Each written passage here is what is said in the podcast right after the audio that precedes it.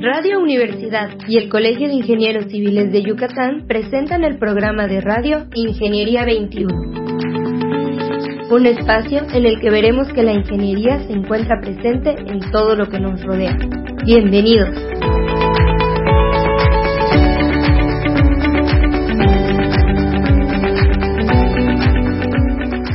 Buenos días, estimados radioescuchas. El día de hoy tenemos con nosotros a Raciel Cachón Herrera en nuestro programa Ingeniería 21. Buenos días, Raciel, ¿cómo estás? Hola, muy buenos días y gracias por la invitación a este espacio. No, al contrario, Raciel, un, gusto tenerte por acá. Nos gusta mucho tener a, gente joven que está trabajando en este tema de tratamiento de aguas. El miércoles pasado tuvimos por acá a Rogelio Pérez y bueno, va a ser muy interesante escuchar qué estás haciendo tú para esto. El ingeniero Raciel es ingeniero en biotecnología de la Facultad de Química de la Universidad Autónoma de Yucatán y fue el Premio Juvenil de Ciencia del 2012 y ha hecho estancias científicas en la UNAM y en la Universidad de Colorado, en Colorado State University que es, es, un orgullo que tengamos gente que, que esté haciendo este tipo de cosas. Y actualmente es consultor en proyectos y miembro de la Sociedad Mexicana de Biotecnología y Bioingeniería. Bueno, sin más presentación, ¿quieres hablarnos de qué estás haciendo? A qué? Como primer punto me gustaría saber ese premio juvenil. Claro. Raciel, Sí. ¿Cómo lo ganaste? No, 2012, o sea, todavía estaba en la, en la universidad. Eh, creo que ahí inició el, el, el, amor al agua eh, al agua yucateca, porque el agua yucateca es muy dura. Este, ahí en el Sisi, en el Sisi con el, con un doctor que se llama Manuel de la Vega, este, estuvimos viendo cosas de osmosis inversa, de las membranas, eh, y ahí comprendí un poco de que la situación del agua, si no hacemos un uso racional en este momento, en, en este en estos 10, 20 años, pues puede ser irreversible para que podamos este, tener una mejor calidad de vida como lo estamos viviendo hoy en día. Pero te refieres a la contaminación, no a la cantidad. No, sí, exactamente. Es, es, es muy importante la contaminación. Eh, Yucatán tiene una reserva gigantesca de, de, agua, ¿no? De uso. Eh, pero, pues, si esta agua se contamina, pues de nada nos sirve, ¿no? Cada vez va a ser más costoso, hasta incluso que desalinizar el agua del mar. Entonces, sí es complicado. Muy bien, eh, pues ya sabes que por ahí empezaste tu, tu amor al agua. ¿Cómo se te ocurrió eh, empezar biotecnología en el tratamiento de aguas? ¿De dónde salió? Claro. Pues mira, este, la verdad sí, sí agradezco mucho a la Facultad de Ingeniería Química y en la UADI por darme todas las oportunidades de, de movilidad y de, y de vinculaciones y todo creo que fue la experiencia de haber ido al TEC, al, TEC de Monterrey. Este, fuimos a un congreso ahí que eh, con la sociedad eh, estudiantil, ah, Sociedad Estudiantil de Biotecnología. Este, y ahí comprendimos un poco de que pues las personas este en México hacen cosas muy muy padres y que están este muy revolucionados en cuestión de, de que pues ya están buscando qué hacer no mientras en, tal vez en, en, ese momento de mi carrera yo estaba pensando ah pues cuando termine la carrera veré qué voy a hacer este en dónde voy a trabajar o qué voy a estudiar posteriormente no entonces este esta, esta visión, pues me hizo como que, oye, ya, hay que, hay que enamorarse de un problema, hay que enamorarse de, de algo que se puede solucionar.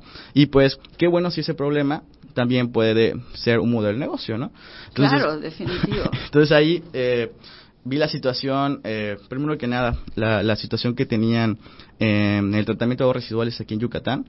Eh, había pocas empresas que se dedicaban al ramo y las empresas que, que venían pues eran de, Ciudad de México, venían de Monterrey, de Guadalajara eh, o venían de, otras partes del, del mundo. Tenemos una aquí de muchos años, eh, sí has de conocer a la familia Pérez, hay un Domingo Pérez, Jaime Pérez, son un poco famosos en, en plantas de tratamiento, ¿no? Sí, sí, lo que pasa es que este, este movimiento del tratamiento de aguas residuales, si es un tema que lleva bastantes, bastantes años, eh, está en constante movimiento como la ciencia misma, ¿no? Entonces, cada vez hay nuevas tecnologías, este, eh, hay, eh, la otra vez estaba leyendo que ya hay tratamiento de aguas residuales con electricidad, o sea, es un toque ahí súper, súper innovador de los Emiratos Árabes. Entonces, estas cosas, este, le van dando un, nuevo giro, un nuevo sabor de boca, este, a todas las empresas, tanto mexicanas como yucatecas. Entonces, eh, entonces fue cuando con mi socia Janine Angulo, eh, igual ingeniera en biotecnología, pues nos salíamos eh, había un, este, un programa en, del gobierno del estado, en el, en el CIES, que se llama Incuatics. Y ahí nos, nos hacen como todo este, este asesoramiento y nosotros ya teníamos muy bien la idea, pero pues no la teníamos concretada, ¿no? Claro. Entonces, en Ecuatix nos vinculan con una empresa que nos empieza a acompañar y así surge lo que es Simbio, ¿no? Simbio es una empresa de, de que tal cual de soluciones en ingeniería y biotecnología eh, y nos empezamos realmente a cultivar microorganismos y liofilizarlos, secarlos y este y venderlo a la industria este a la industria porcícola, avícola eh, y a restaurantes para resolver algunos problemas de taponamiento que, que es muy muy fuerte. O sea, resolver problemas de, de que se les tape la tubería, de problemas dentro del establecimiento. Exactamente. hacia su drenaje, no todavía del drenaje hacia el suelo. Exacto. Ok, Sí, sí, sí, claro. Eh, por ejemplo, en la industria ellos tienen que cumplir parámetros. Esos, para, esos parámetros que lo dicta la Conagua por medio de sus NOMS, eh, a veces es muy complicado cumplirlas, ¿no? Eh, ya sea porque la planta de tratamiento este, no está eh, ya creció la planta de producción y la planta tratamiento no creció al mismo, al mismo ritmo, entonces eh, es más pequeña que la, que la planta de producción. Y en los restaurantes es un tema, pues, que a veces los sistemas sépticos no están no son los adecuados. Muchos restaurantes a veces son casas y luego se convierten en restaurantes. no tienen trampas de grasa, no tienen un programa de mantenimiento preventivo, no están haciendo todo lo que deberían de hacer antes de tirar el agua a la cocina. Sí, y fíjate Tere que eso eso fue lo que lo que nos nos motivó. Siempre es una empresa joven, lleva lleva este cuatro años constituido y dos años antes de este trabajando. Eh, pero estos problemas que nos enfrentamos día con día nos hacen como que poner productos y servicios eh, que van resolviendo problemáticas muy específicas del sector, ¿no? De tratamiento de aguas. Eh, hoy en día tenemos un, un propio modelo de trampa de grasa. O sea, cuando vimos la necesidad de que, oye, ¿por qué no tienes una trampa de grasa? No, primero que nada porque no sabía. Segundo, porque es, es muy cara, ¿no? Tercero, oye, eh, es que luego... ¿Dónde la pongo? ¿Dónde la pongo? ¿Quién le da el mantenimiento? Entonces, ese tipo de, esa serie de, problemáticas que nos fuimos topando, eh, nos motivó a, a, seguir como que innovando en el tema, ¿sí? Sabíamos que, que nuestras bacterias por sí solas no podían solucionar el problema, sino teníamos que meter la mano de ingeniería. Oye, porque a veces es, oye, tenemos que poner tres trompas de grasa antes de tu biodigestor, porque luego tu biodigestor se va a saturar. Se va a tupir. Se va a tupir y luego tu pozo de absorción se va a impermeabilizar de grasa o de lodo y va a funcionar como un tinaco y de nada te va a servir y vas a tener que llamar a tu pipa cada dos, tres meses, ¿no? Entonces, ese tipo de... Con todo, el, con todo lo que esto implica, ¿no? no, claro, claro. y además saca la pipa y donde la tira. Es otro tema. es otro tema. aparte, pero sí, es justamente ese problema que identificamos en Simbio y, y ese fue el que nos estamos especializando. Concientizar, por ejemplo, a la industria de que las plantas tienen que tener un western. No siempre necesitan ese tipo de productos, pero sí pueden ayudar a acelerar el proceso de, de eh, amortiguamiento, o sea, para que empiece a generar lodos activos. Y el restaurantero o, o, a, la, o a la persona o a la casa este, que son útiles para que le den un mantenimiento preventivo y que esto no sea correctivo, ¿no? Porque a veces cuando es correctivo es llamar a una pipa, llamar a una pipa, eh, un destupe con rotosondeo, o sea, hay varias cosas parte aunque no estaba dentro de lo que platicamos previo, este, estaba yo pensando, qué importancia tiene el que desde que estamos estudiando le tomemos interés a lo que es el emprendedurismo o el ver que hay muchas oportunidades si yo me dedico y si yo además tomo la, la oportunidad de que tenga yo un tutor, como esa empresa que comentabas que te estaba llevando de la mano. Creo que estoy tomando este tema porque es muy importante para los jóvenes ahora darse cuenta que México sigue siendo un país de oportunidades. Claro. Y que un problema no lo debemos de ver como un problema, sino como una oportunidad de negocios que no es tan común en mucha gente de tu edad ver, ¿no? O sea, eso me llamó mucho la atención. Ahora nos enfocaríamos, ¿qué hacen tus bacterias? tus microorganismos o tus claro. tus bichitos diría yo claro pues mira eh, Lanzamos la marca Biodrop hace dos años, pero nos, nos, nos pegó la pandemia. Entonces no, bueno, pero no importa. Nos tuvimos ahí que adaptar. Eh, pero los Biodrops básicamente son bolsas, son dosis de, de un concentrado, una mezcla de tanto enzimas, microorganismos, micronutrientes, este, y un soporte que lo que hace es que está en una bolsa hidrosoluble. Esta bolsa, que está en una dosis, creamos Biodrop, la tiras en el WC, por ejemplo, el Biodrop drenajes, y en 30 segundos se disuelve. Se disuelve, tú le das flush al, al WC y se va a todo tu sistema séptico. Estas bacterias, eh, estos microorganismos lo que hacen es este, empezar a minar o, o, a crecer dentro de todo tu sistema y a degradar lo que ya está atorado o darle mantenimiento a, lo, a, a donde llega, que es tu fosa séptica. Esto lo que hace es reducir comerse en sí mismo, hace una, una, este, una degradación anaeróbica, entonces empieza a reducirse todo este, este, este lodo, ¿en qué se convierte? En agua y en CO2. O sea, básicamente es en lo que se convierte. Y hace que si tu fosa séptica no, no la has limpiado en 3, 4, 10 años, pues tenga este mantenimiento, ¿no? ¿Qué pasa? de alguna manera ayude a que la, al agua de tu fosa séptica que se va a ir al pozo de absorción salga con una mejor calidad. Exacto. O sea, tenga menos contaminantes porque estos bichitos o estos microorganismos lo van a degradar con la intención de que mi agua se infiltre con un nivel de contaminantes menor. Sí, exacto. Y, más que la descontaminación, que es un tema muy importante en, en Yucatán, ya que no tenemos drenajes en todo en toda la ciudad, en todo el estado, eh, sino sistemas sépticos muy puntuales, cuando se te satura tu fosa séptica, ese lodo pasa a tu pozo de absorción o a tu campo de infiltración, ¿no? Entonces ese lodo funciona como un impermeabilizante hace que hace que, se impermeabilice y al final pues se forma el efecto tinaco, ¿no? Que conocemos. Eh, eh, se llena, o sea, oye, ya llamé la pipa hace una semana y se volvió a llenar. Sí, pero es que ya está tapado tu poro, ¿no? Claro, claro. Ahí, este, lo, tradicional es una, un ácido, una base, este, pero puede llegar a dañar pues también tu, tu sistema séptico. Mamá, le estás metiendo químicos finalmente al sino al acuífero del que estamos tomando agua, al primer manto que ya está bastante contaminado. O sea que ya no sabemos cuánto, cuánto de contaminación tenemos porque ya es una contaminación muy fuerte. Demasiada, demasiada. Y, y el otro biodrop, el de trampas de grasa, justamente es para estas casas o estas cocinas económicas que tienen trampas de grasa o tienen constantes taponamientos en su sistema séptico, ¿no? Eh, el de trampas de grasa lo que hace es disolver un poquito más, más rápido lo que es la grasa. La grasa tarda 30 días en, empezar una digestión, ¿no? Es un contaminante este, muy, muy difícil de, de empezar a degradar pero este, con ayuda de la biotecnología identificamos estos microorganismos que pueden acelerar este proceso eh, y poder añadirlo en un producto, ¿no? Entonces los pueden usar las cocinas económicas que tenemos miles en la ciudad, ¿no? O sea, eso les ayudaría que si, por ejemplo, yo pongo una cocina económica en una casa, que es más que común, ¿sí?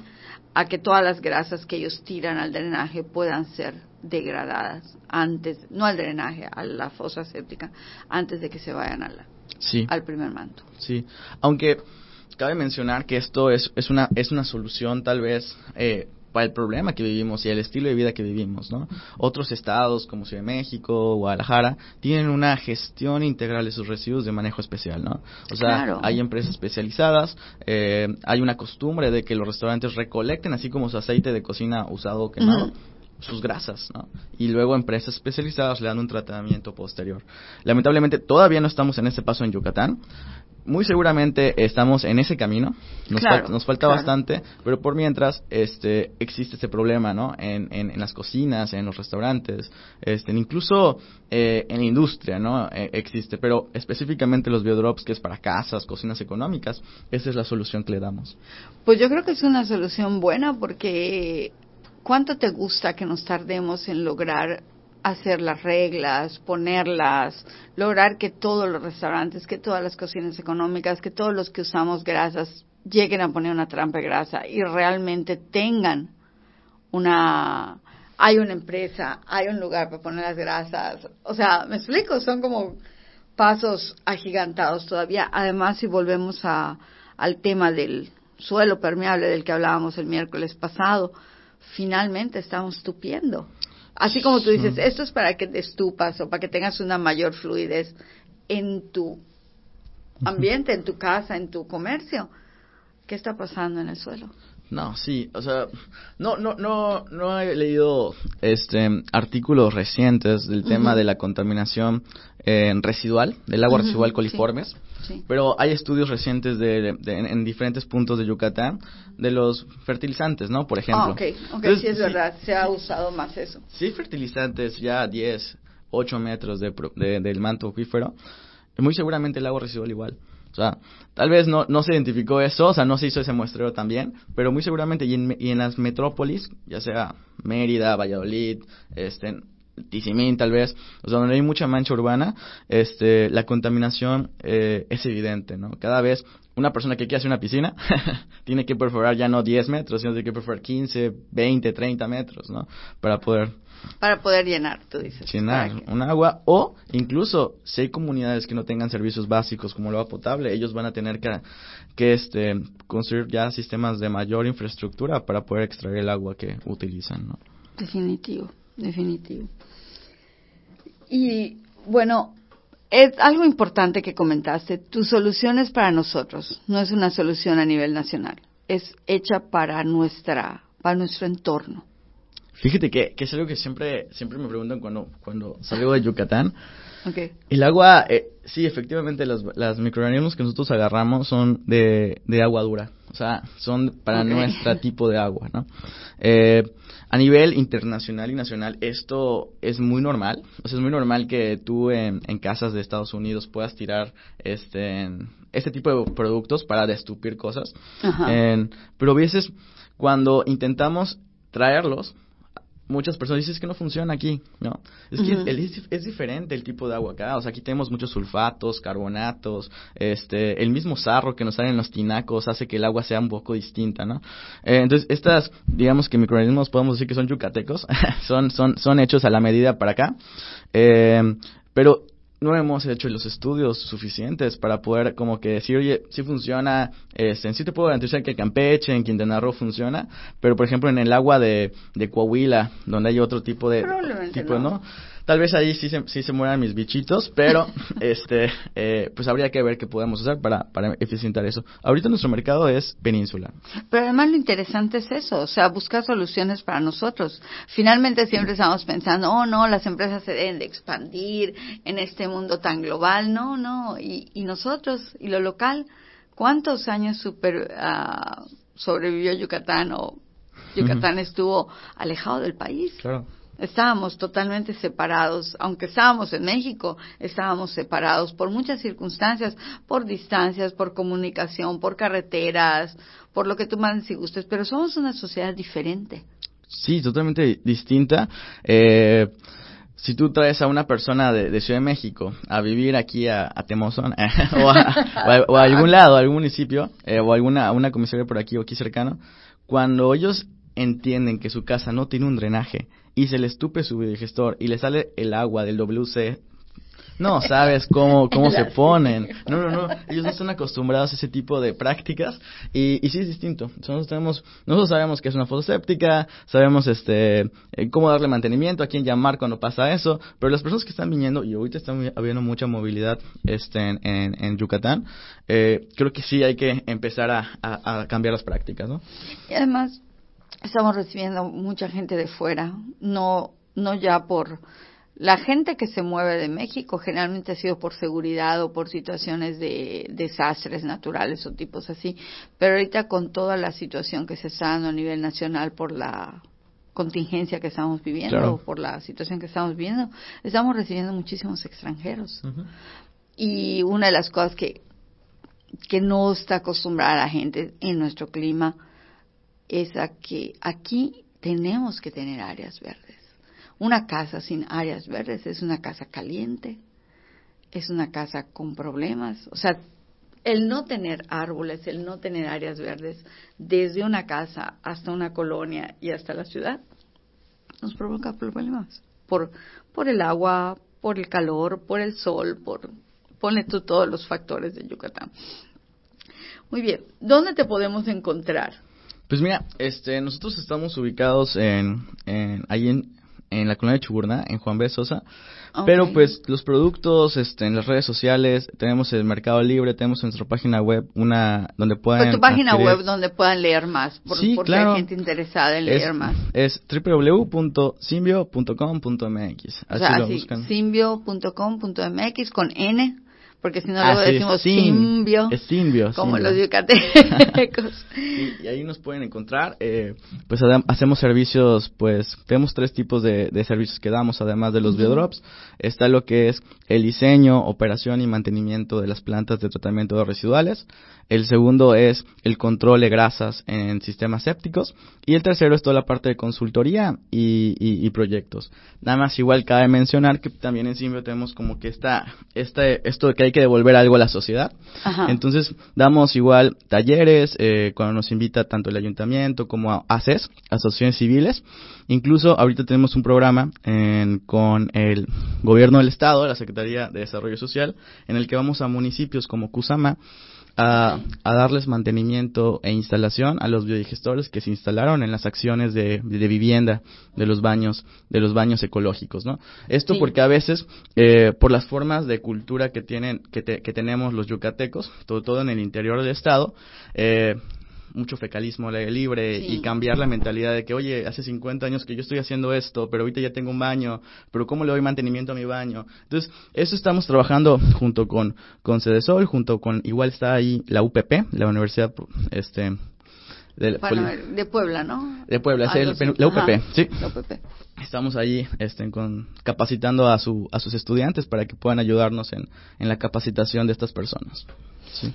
Bueno, pues será interesante que podamos en, en lo futuro tenerte por aquí con, no solo en el programa de radio, sino con los chicos en Facebook Live y en el Colegio de Ingenieros para oír un poquito más de, tus cosas, de, de tus, de tus productos, ¿no? Y de lo, ¿Qué tan complicado ha sido para ti el tratamiento a nivel domicilio, Raciel? Porque uno, uno de los puntos más álgidos, yo creo que en Mérida, es toda la, la situación que tenemos en los domicilios. Fosas sépticas que no se han mantenido, fosas sépticas que están tupidas, fosas sépticas que se conectaron mal y, y demás. ¿Qué tanto ha sido tu experiencia en esto? Claro, voy a Co- anex- ajá. Voy a Vale. anexar otro Tere, Ah, que ok. ahorita con el año pasado ya nos dimos cuenta que pues hubo una, ya hay- si había antes había presión por arriba, ahora hay presión por abajo. Entonces igual nos estamos dando cuenta que ya hay fosas sépticas de concreto, este, que ya están rotas, ¿no? O sea, ya están, ya tienen filtraciones, ¿no?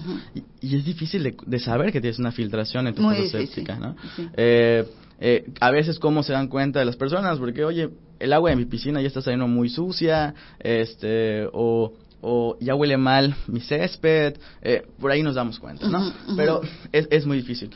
Ha sido complicado, ha sido complicado ahí con este, con, con, con mis socios Janine y pues igual está Hernando Leo.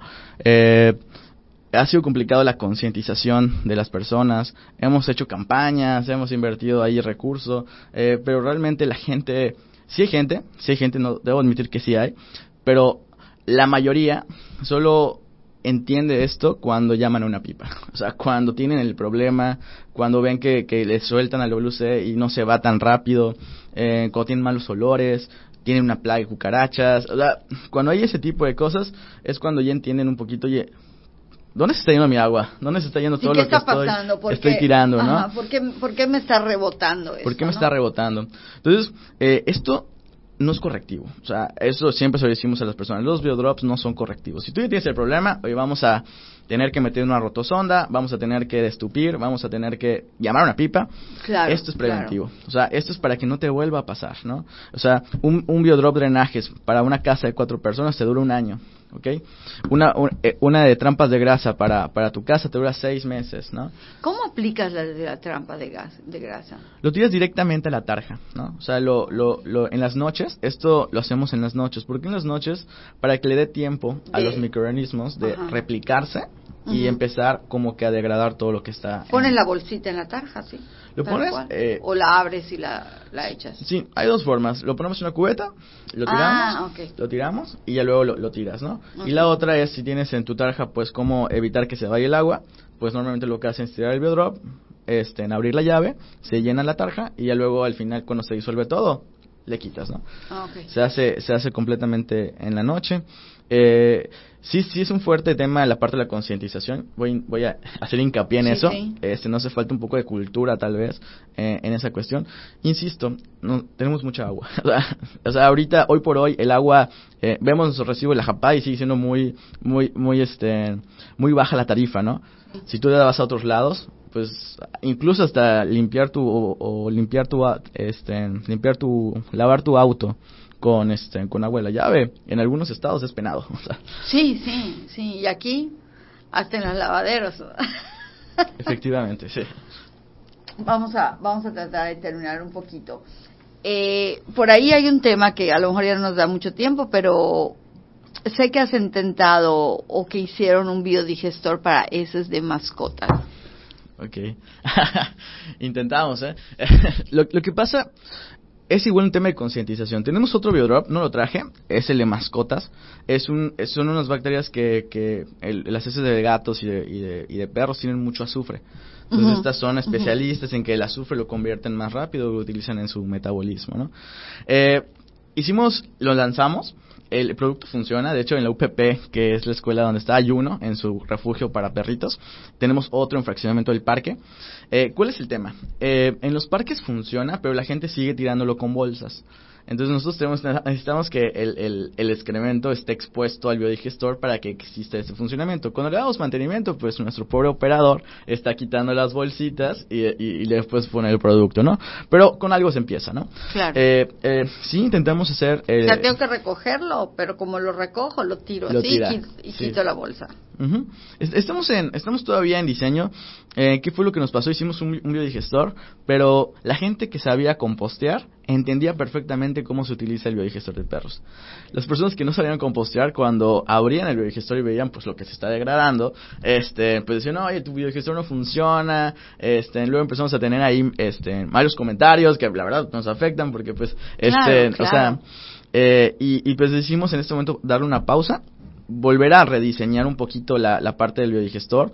Eh, ahí, eh, ahorita estamos con alianzas muy fuertes con empresas de, de rotomoldeo en Yucatán, justamente para el tema de diseños, de, de, sistemas sépticos, ¿no? Complementos de sistemas sépticos, que al final de cuentas, eh, si tú tienes un buen sistema séptico, puedes hacer muchas cosas. Y dentro de ello está el, el biodigestor de perros.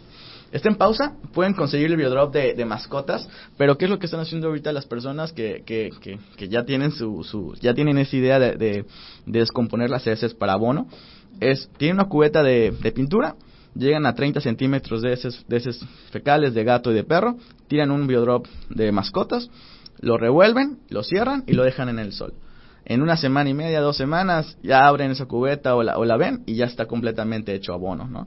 Otras personas que hacen, hacen en su patio pequeños este, orificios, ahí tiran sus heces, tiran el biodrop y este y después lo tapan. Entonces cuando ellos abren después ya ya básicamente todo es tierra. O sea, al final esto es es este es cultura, es cultura. Claro, claro. Igual hay que eh, ahí tuvimos una falla en, en, en de marketing de cómo ofrecer el, el de perros. Eh, pero pues yo creo que en un futuro muy cercano, espero yo, estén esté de vuelta este producto. Es muy interesante porque se ha empezado también, todavía nos falta mucho, pero se habla mucho ahorita de la protección de animales. Entonces también es interesante para la gente saber que se puede hacer algo con las heces, ¿no? Porque mucha gente saca sus animales, porque cuando los compró, los compró con un juguetito y luego se dio cuenta que también hacen popó. Ah, claro. Y entonces empieza el problema. Raciel, muchísimas gracias, muy interesante. Creo que nos quedamos siempre cortos de tiempo, pero este, pues está puesta la invitación para el colegio. No, gracias. Para poder estar ahí. Creo que la invitación vino por parte de, del Colegio de Ingenieros, Ingenieros Civiles. este, muchas gracias igual a ellos y también al espacio de Radio Universidad por, por todo esto, ¿no? Gracias. Muchas gracias, Raciel. Y bueno, nos despedimos de ustedes, su amiga Tere Ramírez, recordándoles que la ingeniería, como vieron, se mete no solamente en lo que nos rodea, sino en también lo que nos protege. Muchas gracias, muy buenos días. Ingeniería 21 es producido por Radio Universidad y el Colegio de Ingenieros Civiles de Yucatán. Teléfono 925-8723. Correo gerencia arroba cicyucatán.mx. Facebook Colegio de Ingenieros Civiles de Yucatán AC, sitio oficial.